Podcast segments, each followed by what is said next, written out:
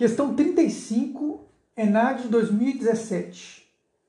Historicamente, o financiamento da educação. Desculpa.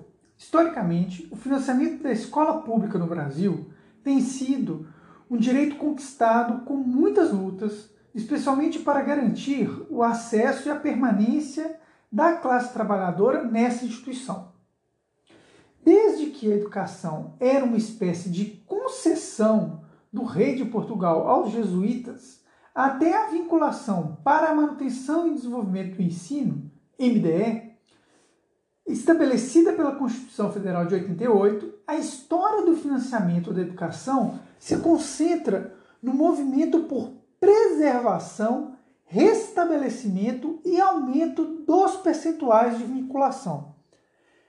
Antes da gente prosseguir, olha que interessante. Aqui existe uma história das políticas públicas no Brasil e, e, e das formas de financiamento. Então, no, no texto aqui, né, da Secretaria de, Educação Básica, está colocando como que o Brasil, num longo período, até mesmo antes de se tornar uma nação, né, quando, ainda, ainda no período colonial, né, é, a educação não era universal, e ela não tinha um sistema público. Né? Ou seja, fomos ao longo, a duras penas conquistando esse direito à educação. Né? E a Carta de 88 ela é fundamental nisso. Tá? Porque você vai massificar o ensino, esse ensino é universal, esse ensino é, ele precisa, mas sendo universal, ele precisa de quê? Um grande aporte financeiro, financiamento. Nem sempre esse financiamento ele é suficiente. Né? Na verdade, é... até hoje ele não é suficiente. Né? Se vocês lembram bem, agora me fugiu a cabeça qual era a sigla que a gente estava conversando lá sobre a campanha sobre a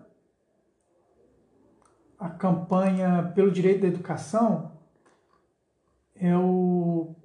Ai caramba, me fugiu aqui. Deixa eu só abrir aqui o texto. Da campanha nacional pelo direito da educação, é, acho que é o CAC, o CAQI. Ai caramba, esqueci. Alguém me lembra aqui no chat? Espera aí rapidinho que eu vou. Eu vou pegar aqui o meu livro. Então, vocês lembram que naquela outra aula eu falava sobre o CAC e o KQI, que é o que? O custo aluno qualidade inicial e o custo aluno qualidade. Né? No que, que consiste isso? É, o financiamento da educação pública brasileira ela tem que se dar por um, por um custo um custo aluno qualidade. Para a gente conquistar um, um, nível de qualidade né, que a gente almeja, é, esse, esse, custo por aluno equivale a um, a um valor X. Tá?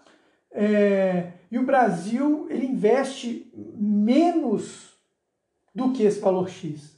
Tá? Essa é a discussão que a campanha é, pelo direito à educação vem trabalhando, tá? Eu só estou atualizando aqui um pouco vocês dessa discussão. A gente já falou um pouco em outra aula e agora eu estou é, voltando a esse assunto.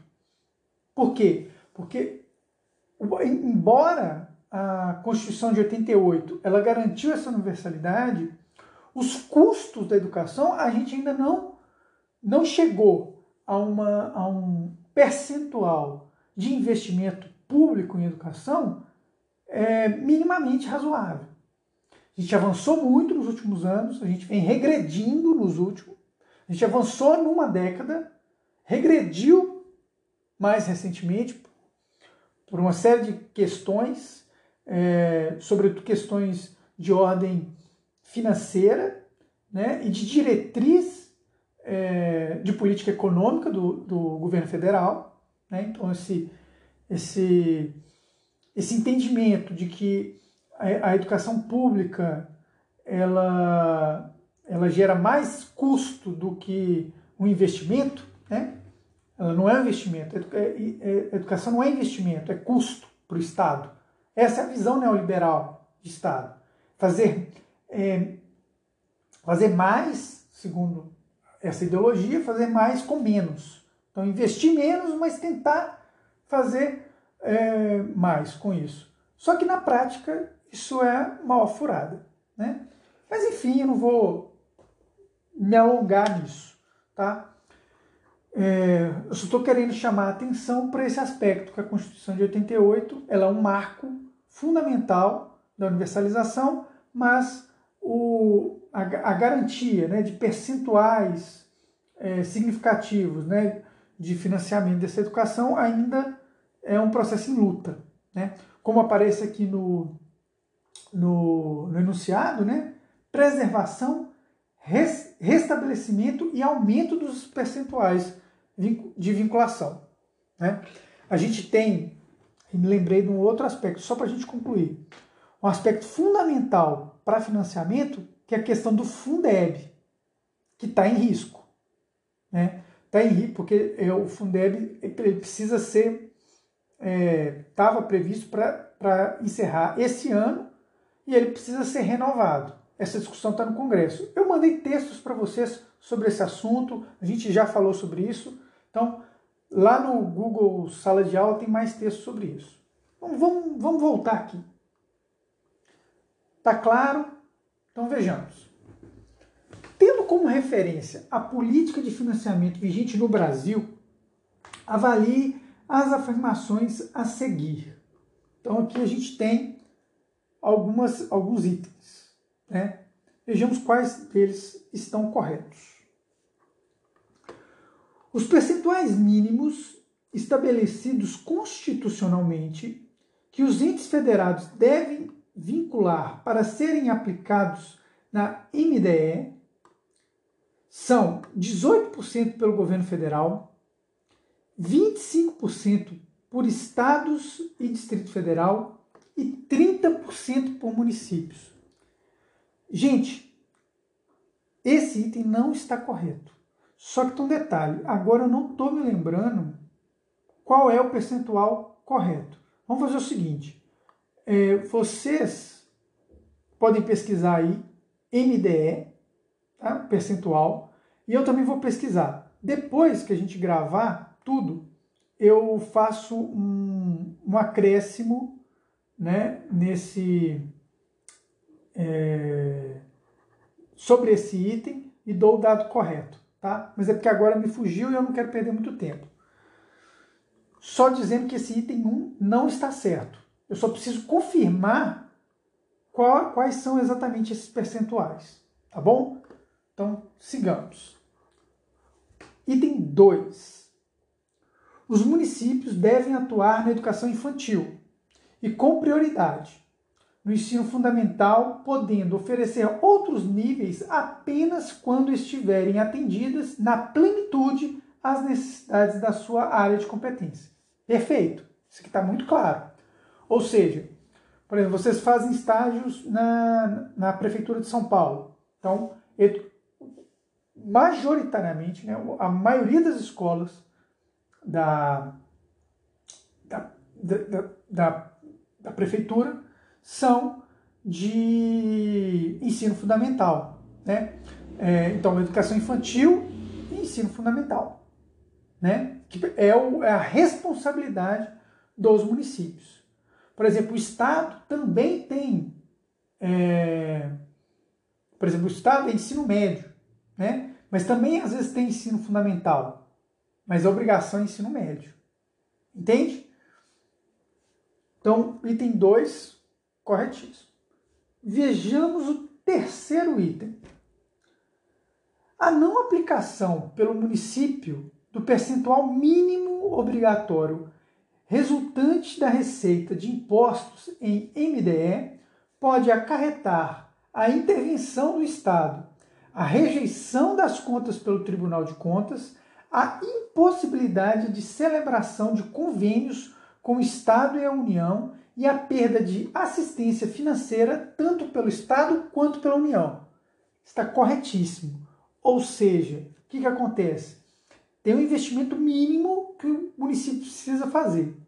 E existem órgãos reguladores que vão analisar esses, é, esse investimento.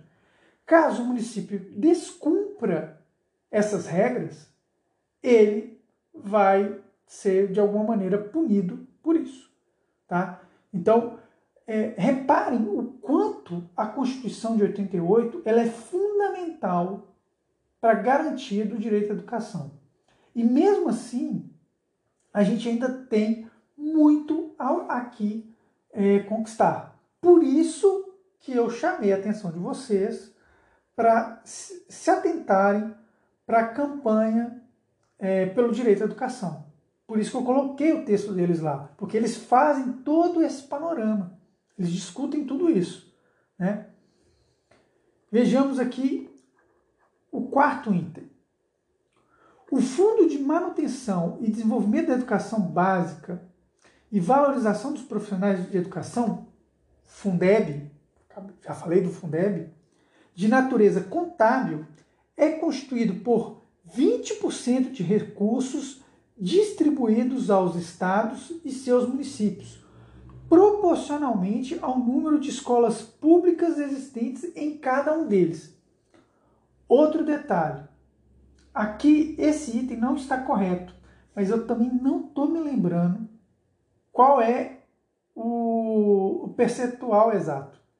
Então, se eu não me engano, no texto lá do, do, do Daniel Cara, fala sobre isso. Então, tal como o item 1, esse item 4 eu vou deixar para fazer um, um, acréscimo depois no podcast, no podcast tá? É, sobre esses dois itens, para a gente é, ter certeza é, de por que o item 1 e o item 4 estão errados, porque agora de cabeça me fugiu. É, mas as questões que estão corretas aqui é a 2 e a 3. Uma coisa, se alguém aí que fez essa questão tem esses dados, por favor, coloca aí no, no, no chat. E aí a gente pode esticar um pouquinho essa conversa, tá bom? Mas por enquanto, só para vocês saberem a alternativa correta, é a que marca o 2 e o 3 né, os itens 2 e 3. A gente só precisa esclarecer o que está exatamente errado no item 1 e 4.